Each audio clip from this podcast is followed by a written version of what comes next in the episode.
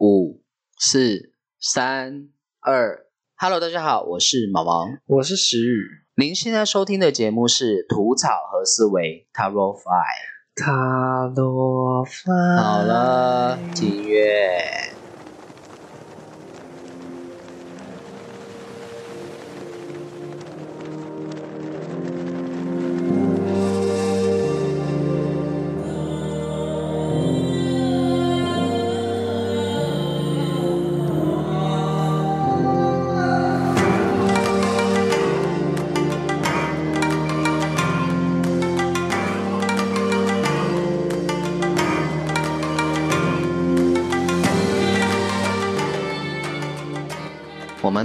线上教学的频道终于开张了，耶！我们终于跟大家见面了。为了筹备这个节目，花了我快两年的时间，我的头毛都快被我拔光了。对啊，我们真的准备很久哎，光是节目的内容就不知道改了好几百遍了。是啊，不过终于开花了啦。对，我们还是跟大家见面。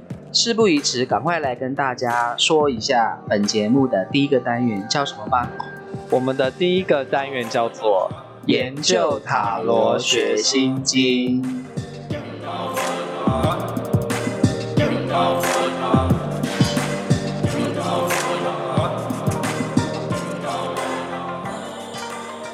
哎，毛毛，为什么我们的单元要叫做研究塔罗学心经啊？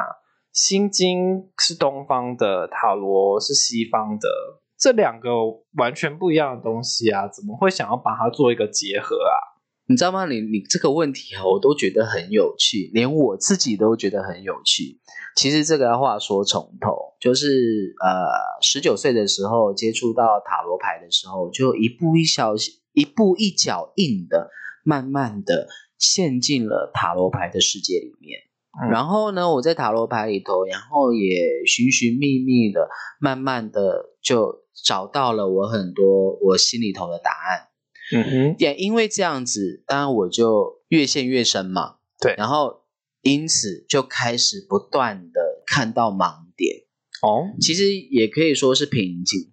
然后，但我也为了解决这个瓶颈呢，可能尝试，例如说塔罗牌一一副换一副，换各式各样的画风，然后或者是去接触一些不同领域的身心灵的一些课程之类的。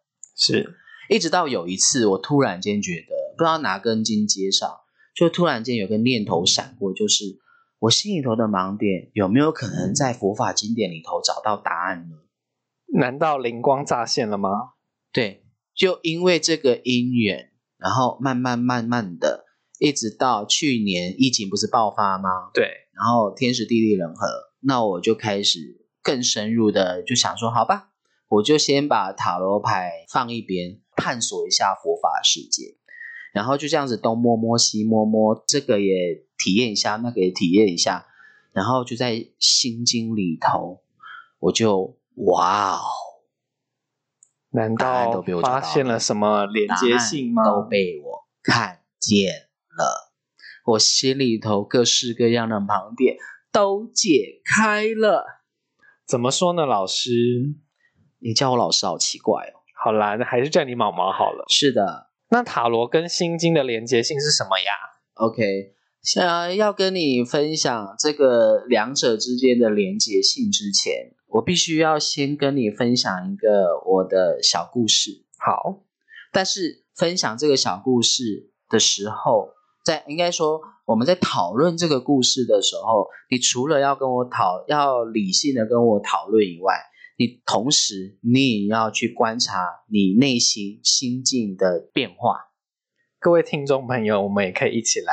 是的，其实这个故事是发生在大概我当兵期间，然后是我曾祖母是，要过世，嗯应，该说我曾祖母已经九十多岁了嘛，然后，然然后呢，就是他已经卧病，他不是卧病在床，他是油灯镜了，就是他的器官已经开始慢慢衰竭了，是，他已经退化了，然后，然后啊长就是长时间都躺在床上，那那我曾祖母的小女儿，最小的女儿就是我小姑婆，就是从高雄来到我们家，然后照顾我的曾祖母。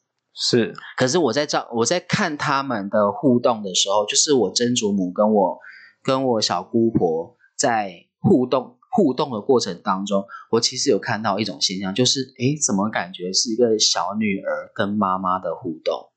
哦，对他们这样是隔代，对不对？对我其实我其实讲到这个，我还是心里头还是有点感触，就是那个就是我曾祖母已经九十多岁了，她躺在床上，她几乎都不太能动。他只是就应该说比较没有力气，然后呢，我小姑婆这样照顾他。我曾其实有看到我小姑婆每次呃，我每我小姑婆每次在跟我曾祖母聊天的，跟我讲曾祖母对话的时候，她都有偷偷的拿那个录音机。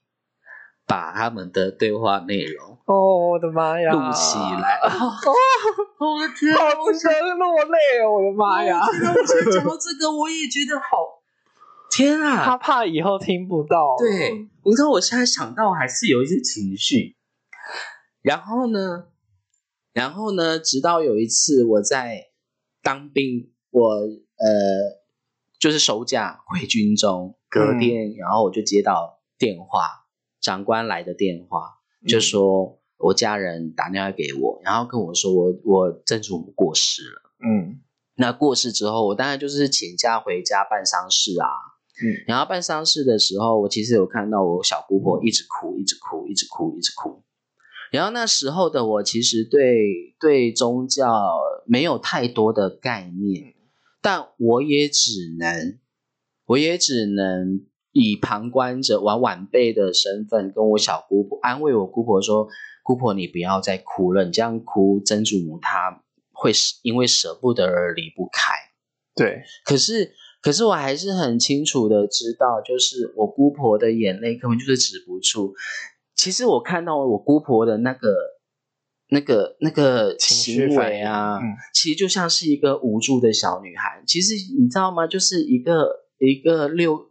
五六一个六十几岁的一个老人家，将近七十岁，然后像一个无助的小女孩的时候，其实你会不知道要怎么样去安慰她。对，呃，好，就这个故事，其实我要跟你讲这个故事，我们去探讨这个问题，因为我们在探讨的过程，你猜我们在探讨别人的故事哦。嗯，那那这个故事，这个故事有三个角色，一个是姑婆，一个是女儿，然后一个是我啊，就是曾祖母跟我小姑婆跟我，我们三个人之间的互动关系。嗯，好，那也就表示说，我是一个旁观者，对我是一个外外人，对他们两母女来说，我是外人。那这是不是代表是一个算？因为我介入了嘛，就是啊，姑婆你不要哭，这就是主观性的介入了。是，那我们现在来讨论这样的故事剧情，我们现在是用以更旁观者的立场来来讨论这这个故事哦。那这个我们在讨论这个故事的时候，那我们的心境是不是客观的？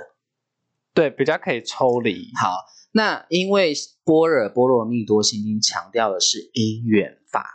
那因缘是什么？也就是说，我们必须要了解的是曾祖母的心情、小姑婆的心情，以及我的心情。那个时候我的心情，那也就等于说，它是三个因缘聚聚集成一个这样的剧情出来。对，那我们要去拆解它。那首先，我们必须先拆解我来，先先拆解我好了，因为我是主观的。那拆解我，那我就是一个晚辈，然后这样子就像是一个毛头小孩，然后看着我我曾祖母，然后看着我姑婆的互动，他们的那种情执，对，然后我就说姑婆你不要哭，你这样子的话怎么样怎么样？那你自己想想看，我这样做就是介入他们的因果的关系了嘛，对不对？嗯，好，好，这是我的部分，我的因缘是这样子。好，我们来看看。我们试着站在我曾祖母的立场，我曾祖母是一个九十多岁的老妈老母亲，嗯，她的因缘是她可能一辈子这样努力，然后拉拔了所有的小孩子长大，然后一般来说，老人家到了一定的年纪之后，不是都会觉得自己没有用吗？对，然后在家里就会耍一些很古怪的脾气嘛，对不对？就是好像越老越像小孩的感觉。对，就老顽固。对，可是可是以站在我曾祖母的立场哦，她已经八九，她已经九十多岁了，然后她的小女儿还在她旁边依赖她，然后然后跟她撒娇。你觉得对我曾祖母来说，那是什么样的一个心情啊？我觉得是一种很欣慰的感觉吧。对我还觉得说是有被需要，虽然我现在可能已经就是状况不如以前，对，但是我还是被我的小孩需要的那个感觉。，对，好，那你自己想想看啊，当老母亲就觉自觉说，哦，我已经要离离准备要离世了，然后同时我可以感受到我小女儿小女儿这么的依赖我，像小像长不大的小孩子这样子依赖我，然后这样子对我撒娇。虽然我常虽然然后虽然老母亲常常说，哈，你好烦哦，你不要吵我。可是那个老母亲的心情是，我是个妈妈，我还是被依赖、被需要。那你自己想想看，像如果像我这样子，嗯，家干跑进来说啊，你阿姨姑姑婆，你不要这样，不要那样。你觉得这样子的介入，对我曾祖母来说，又会是什么样的心情？嗯，好像是有一种把他把曾祖母拉回现实的感觉。对，那你看这样看，那个时候我是不是很白目？对啊，就想说这个曾孙是怎么样，对，好，这不是像啊。对，好，再来，我们来看看我们小姑婆的姻缘。我们小姑婆呢是家中的老幺，然后这样子也是这样子寻这样子，她的人生这样长大，然后年纪轻轻就嫁出去，然后然后嫁出去之后跟母亲的连互动就很少。那因为这样互动很少，现在关关系就变得更亲密。然后呢，等到母亲老了要走了，才开始意识到自己的脆弱跟无助。原来自己是还没有长大，在妈妈的眼，在在在有妈妈在的情况下，我还我即便我已经成为阿妈了，但是在我妈妈面前，我还是一个长不大的小女孩。嗯，啊，这个是这样的因缘。对，所以，所以，所以他的无助，他的难过，他不忍心，就是不是说不忍心，应该是说他舍不得妈妈离开。嗯，那我这个母家家跑去跟我姑婆讲说：“姑婆，你不要这样，你这样的话，曾祖母会怎么样？怎么样？怎么样？”这对我姑婆来说又是什么样的一个感受？嗯，应该也是拉回现实吧。对，拉回现实。所以，所以再一次说，我这个 当时的我是不是个白目？就是让就破坏人家的美梦，一个美好的一幅画。OK，好，那《般若波罗蜜多心经》讲的就是尽照见五蕴皆空。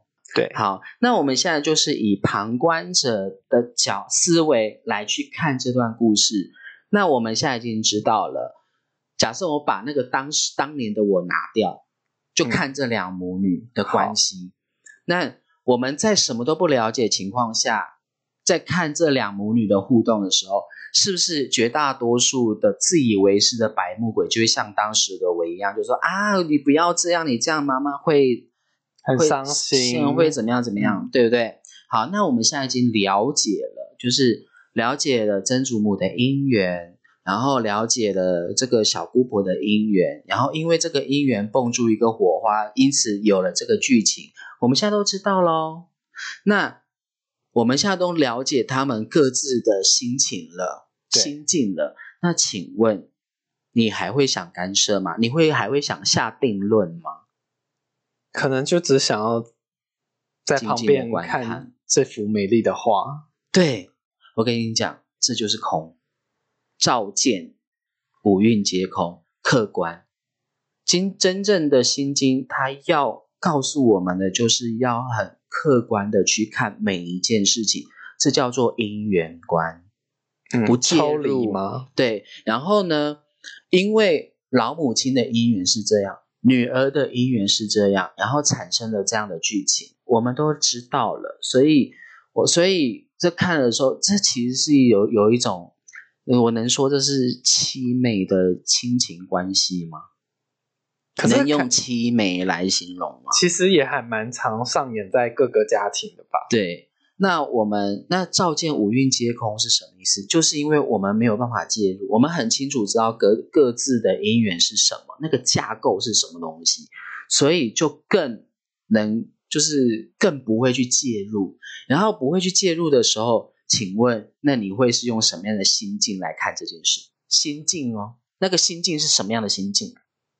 欣赏的角度吧，还有呢，不会带个人的情绪然后你也不会做任何判断跟不会下定论。对，然后那你心里头那个星星是不是进入一种一的感觉？好像是哎、那个就是空性。心经就是要告诉我们这个因缘观，心经要我们去解构所有的情执。嗯，对那塔罗牌就是专门在解构所有是大大小小人事物的情值。难道这就是心经跟塔罗牌有关联性的地方吗？是的。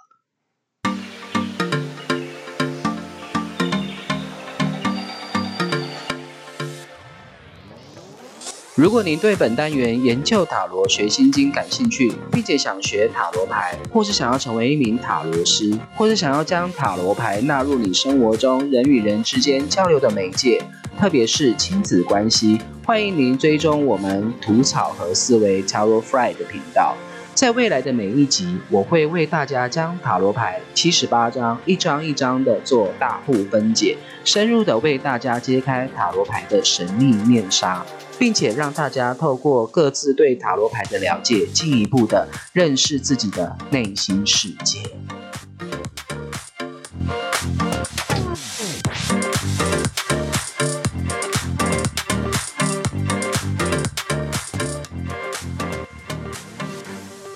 有没有？刚刚讲了我那个小姑哦，讲了我那小姑婆的故事，那个情绪是不是马上就，上来了？真的，毛毛都泛泪了呢。对，那个情绪不是不是不舍，而是觉得这个画面很美，对，那个情感很浓，嗯，然后就是那个那个是幸福，但是又带着酸楚感。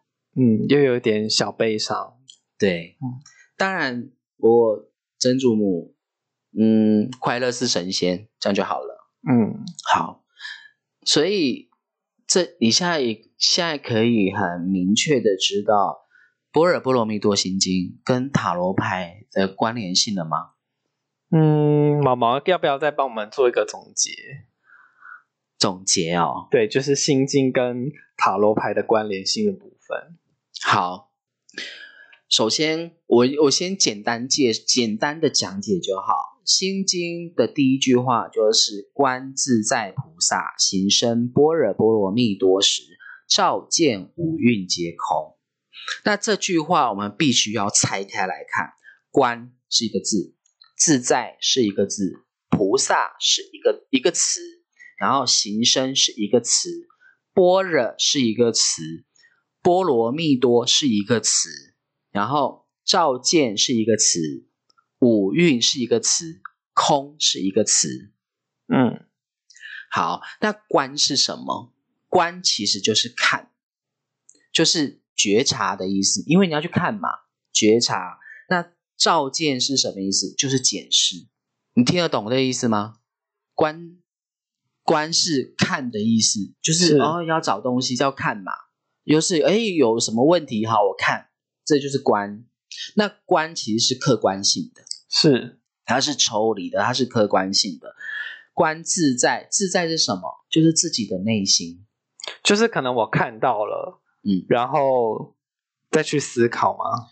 检视，检观自在，然后后面是照见嘛，照见有运济功的照见，照见其实是就是检视的意思，是，所以观自在，自在是自己的内在。那菩萨是什么？菩萨其实严格来说叫做菩提萨埵，它的整段的原文叫做菩提萨埵。菩提萨埵的意思就是觉知的有情众生，所以我们都是有情众生，是就是有感情的嘛。嗯那我们都是众生，那有觉知关照的能力，自我检视关照的能力，所以主要是察觉自己吗？，对，察觉自己。那所以，所以菩提萨埵就是自我，就是具有自我觉察能力的行者。因为嗯菩提萨埵它是带有一种修行的意味在里面，是所以就是就是懂得自我觉察心性的行者。OK，好，那行深是什么？就深入的意思。嗯，那般若呢？般若就是解构的意思。解构就是把所有的情质一个一个一个解开，就像科学家他在他在他在研究那个物质的价那个分析分解它里面的分解一直分解分分解到什么什么能量啊这个东西的什么量子物理学这个东西，嗯，这就是波若解构的意思。那波罗蜜多是什么？就是透过解构而获得到的智慧。那个智慧就是我们体悟到的道理。就是你做完实验的那份报告。呃，对，哈，嗯也就是这个就是智慧的意思。然后照见，就像我刚刚说的，就是那照见的意思，就像是 spotlight 嗯照在一个伸手不见的房那个空间里面。那这个这个照去探那个探照灯打进去，发现哇，里面都是一堆灰尘，这就是照见嘛，因为看见了，就是阳阳光或是灯光照见看见。那换句话说，呃，我们在用用更精确的形容词，就是呃，当太阳光照射到一个阴暗的角落，潮湿阴暗的角落，那你觉得它会怎么样？它会发产生什么样的作用？就是变得干燥啊。对，照见，对这个干燥，这也就是说它是净化的意思。照见五蕴皆空，就是净化的意思。嗯，所以，然后再来更进一步的说，那五蕴，五蕴讲的就是色、受、想、行、识，对不对？嗯那色代表什么？代表是我们肉眼看得见的、摸得着的，很，能够具象具体形容的一个现象，叫做色。嗯那简单来说，最直接就是我们的肉身。嗯，好物质类的吗？可以物质类的，。对，所以更直接的就是说，就是我们的肉身。那受想行识呢，也就是说，因为我们看到一个具象化的形的画面，然后内心产生了感受，嗯。所以这个受就是感受。我们有了感受之后，我们开始去思考，会有一些想法。对，然后有了想法之后，我们就开始会有一些动作，对，然后因因因为这样子的一连串的事件发生，这个这个就进入到我们的记忆体里面，那脑那个记忆里面就是识，这是循序渐进的，所以受想行识代表是我们的内心世界。嗯那照见五蕴皆空，就是看见身心，我们内在身心。简单来讲，就是净化我们的身心。就是我看到的、感受到的，然后思考到的、做出的行为，全部都是身心，照见五蕴皆空，就是要净化我们的身就是都是心。空的。，对，然后再进一步，五蕴的蕴是什么？嗯。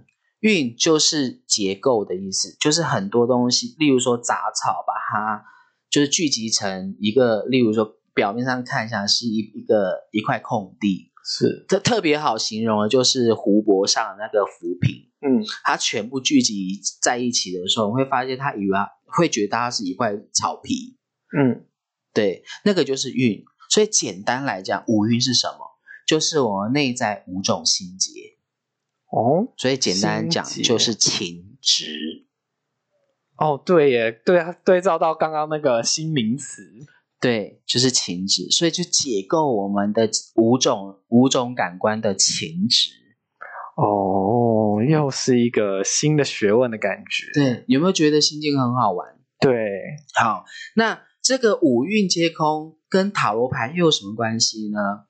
我们一样讲五蕴这个东西。其实严格来说，我必须先讲佛法讲地水火风，但是在更早期的佛教里头，应该也说佛陀讲的是五大元素，叫做地水火风空。多了一个空，对空，但空先暂时先暂时放一边，就讲地水火风。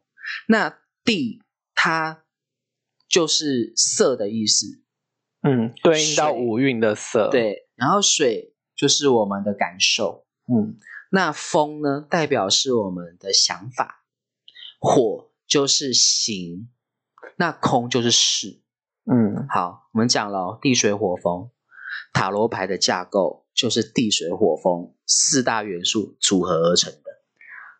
就这样默默的把这些东西串在一起了吗？是的，哇哦，太神奇了吧！有没有觉得鸡皮疙瘩呀？而且这刚刚这样听下来，其实不会觉得好像特别的烦闷诶。其实很好玩。对，就是感觉有这种有一种就是把很多看似可能艰深的东西把它串在一起，嗯，而且又没有想象中的那么的对沉重。或是这么的严肃。对，所以在这里，我要再跟大家说明一下，佛法是非常有趣的学问，不要被他那个严肃的外表给骗了。你只要深入研究佛法，你会觉得它超级好玩的。嗯，而且其实，在你可能，譬如说你生活中，可能就可以做实验的感觉。嗯，对。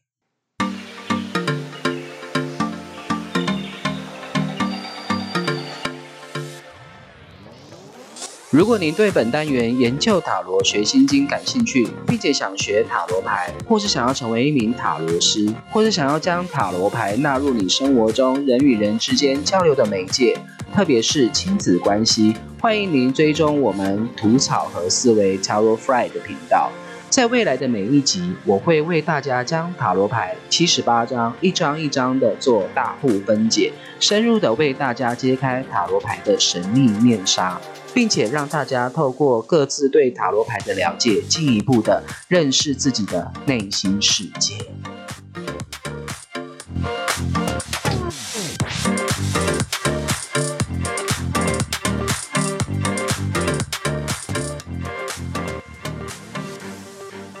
那毛毛，我想再问你一件事、欸，塔罗牌是命理的东西，那跟譬如说可能像星座或者是紫微斗数、八字等等，是有相关联的吗？还是有什么不一样的地方？OK，好，只在命理这方面，那我就必须先讲命理武术。你有听过命理武术吗？又是一个新名词。其实也没有多新，只要有上过命理的课程，一定都知道命理武术。命理武术讲的分别就是山、医、命、卜、相。山是什么？山就是茅山道术。那茅山道术就是符法。嗯那茅山道术除了有符，就是符法，就是茅山道术的符法以外种，嗯，降头啊、白魔法、黑魔法、蛊术啊这一类用能量来运作、来达到自己的目的的，都都统称为茅山道术。OK，那在第二个就是医，医就是很简单，就是我们房间大家都知道医学，就是中医、西医啊、药草学。那第三个就是命，它指的就是命理，命理就是可能就是透过八字命盘、你的星座命盘、紫微斗数的命盘，然后去了解你这一生的生命蓝图、遗迹、轨迹，它会是长怎么样。然后再来就是卜，卜就是卜卦，那就是鸟卦、米卦、龟壳卦、塔罗牌啊，或者是什么，还有就是这一类的都就是跟卜卦。很偏抽签类的。对对对，哦对对，讲到抽签，就是求神问卜的抽签师，哦，也是卜卦的一种。那最后一个就是相，相就是风水，面相。对手面嗯相，这都归类于这个这一个学派。所以山医命卜相就是命理基本的武术。OK，那这些东西呢，很很有趣的是，命理武术跟五运结五运还有塔罗牌也有关联性哦。对啊，我就想说，怎么又突然冒出一个命理武术？该不会？好，呃，在佛法那个心经的经典里面讲说，色受想行识，它虽然是五个大方向，但是在每一个色里头也有色受想行识，然后受里头也有色受想行识，因为它都是一起运作的。嗯所以也就是说，一对照是，就是我讲就是色受想行识那个意识的识，它刚好对照到了茅山道术山的部分。嗯，为什么？你知道为为什什么吗？么？因为我刚刚刚刚不是讲了吗？这些茅山道术这一类都是要透过我们的意念能量对，来转化磁场，获得到我们的利益。是那这个意念就是要用我们的意识来控制。哦，这样就合理了，对就听得懂。对，然后那五蕴的受呢，色受想行识的受呢，它刚好跟肉身有关，跟我们的感受有关，对，所以它刚好跟医学呼应了。嗯哼，然后那再就是色受想行，行跟执行力有关，所以它跟我们的命理有关，是相呼应的。哦，这个部分怎么说呢？因为命理的命运嘛，就是、嗯哦，我这这个八字，我因为这个我们的命盘里头看我的命运走向如何，我该怎么走啊？我会遇接下来遇到什么样事情啊？干嘛干嘛之类，这都跟行跟执行有关。就是可能我这一生的行动行对的部分。对，所以它刚好跟五运的行相呼应。OK，然后再就是卜卦的卜，它就是思考嘛，嗯，去判判别嘛，去思考，跟这个跟想有关。然后透过卜看，透过一些例如说牌卡的画那个画风，或是米卦的这个暗示，来去思考说，哎，这个是什么样的意思？所以这跟想有关，跟五运的想有关。嗯，然后呢，最后一个相风水的那个相，善意命谱相的相，它就是看现象，现象就跟五运的色有关，对，就是表象。色就是表象。对对对，对，然后再更有趣的，这跟塔罗牌又有什么关系？对啊，有什么关系？好，山意命卜相的山，我们先暂时不去讲，我们讲一，一，我刚刚说一是医学医术，然后它跟五五运的受有关系，对不对？嗯，那塔罗牌的水元素就是感受、情感感受嗯，相呼应了。对，然后再就是命理的那个命理的命，它就是跟五运的行有关嘛。那行是执行力，所以它跟塔罗牌的火元素有关。嗯哼，然后再来呢，卜卦的卜，因为它跟想有关，所以想跟塔罗牌的风元素有关。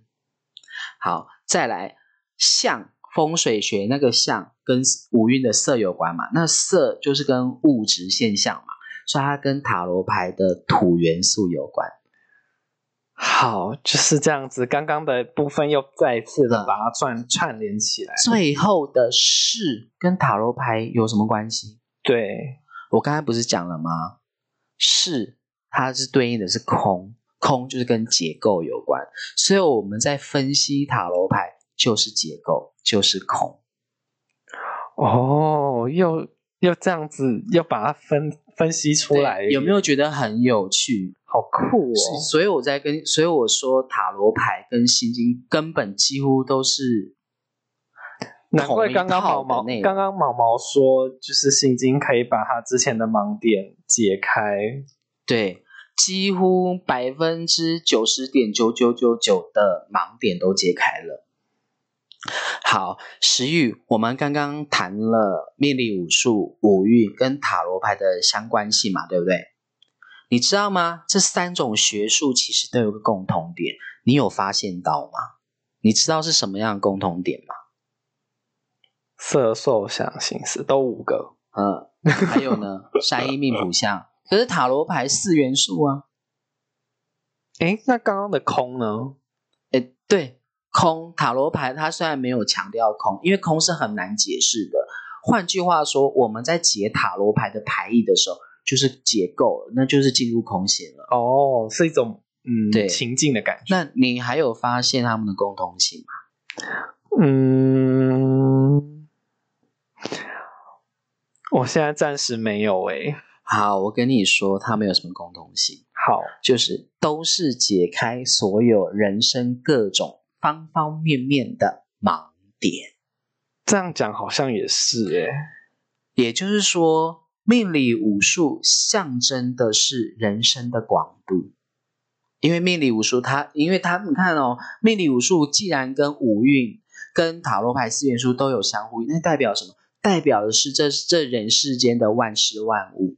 对，那我们人生看到万事万物各各式各样形式，那这不是就视野的广度？嗯，好，那心经的五蕴皆空，象征的是人生面向的深度。深度吗？对，有没有觉得很有趣？广度、深度，所以，所以也就是说，如果我们要提升我们的心灵，关于这方面的学习是非常重要的，嗯，哇，又上了一课诶，宝贵的一课，很好玩哦。真的。好，那我要跟你分享一个这呃，从事塔罗牌到现在这么多年来，我遇到一个印象非常深刻的一件事情。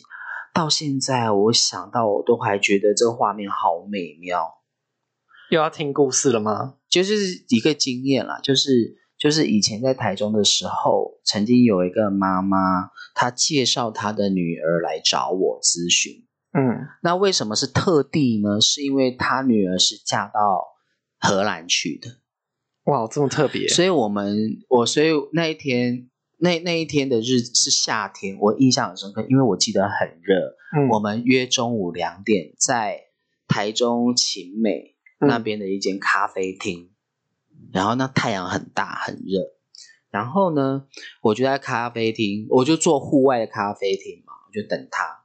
然后当这个小姐，当这个呃嫁到荷兰去这个小姐迎向我的时候，迎向我从我面前从迎向我走来的时候，嗯你可以想象一下，那个太阳光照射，照射在他身上嘛，那个太阳的折射光有没有？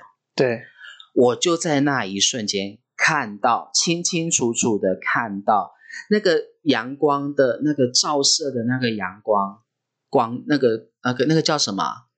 光线吗？光线，嗯，清清楚楚的，在光线里头清清楚楚的走出一个外国人，长得非常俊美，那个俊俏的外国人，然后双手跟我很热情的跟我打招呼，然后呢，这个小姐刚好就是穿越穿过这个这个光线之后，那个外国人就消失了。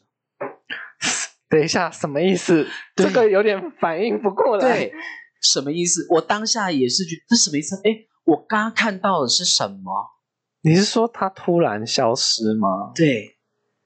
然后我当下，因为我第一次看到这个画面，所以我自己也是也是反应不过来。我就想说，哎，是我瞟眼吗？嗯，然后后来呢，当我在跟这个小姐聊天的时候，聊到后面，她才跟我讲说，她荷兰的婆婆本身也是灵媒，哈，什么意思？是荷兰的灵媒，他们有接触天使，所以你看到的是非常俊俏美丽的天使。